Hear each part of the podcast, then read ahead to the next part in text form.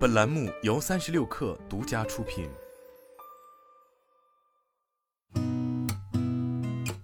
八点一刻，听互联网圈的新鲜事儿。今天是二零二三年四月二十四号，星期一，早上好，我是金盛。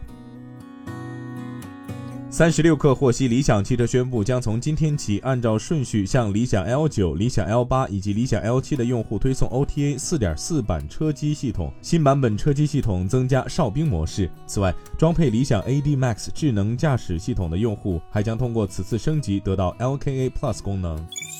据灯塔专业版实时数据，截至四月二十三号十七时二十九分，二零二三年四月全国票房突破二十亿元。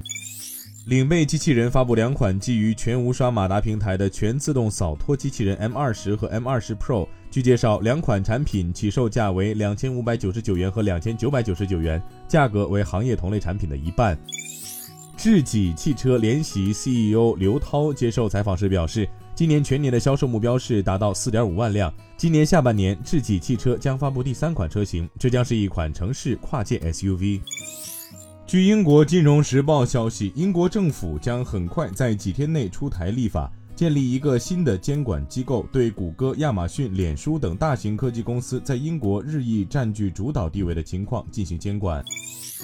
美国财长耶伦主持的金融稳定监管委员会会议通过一项提案，该提案将修改非银行机构被指定为系统重要性机构的程序步骤。这意味着，包括保险公司、私募股权公司、对冲基金和共同基金公司，以及加密货币等新兴行业等领域，未来可能受到更为严格的监管。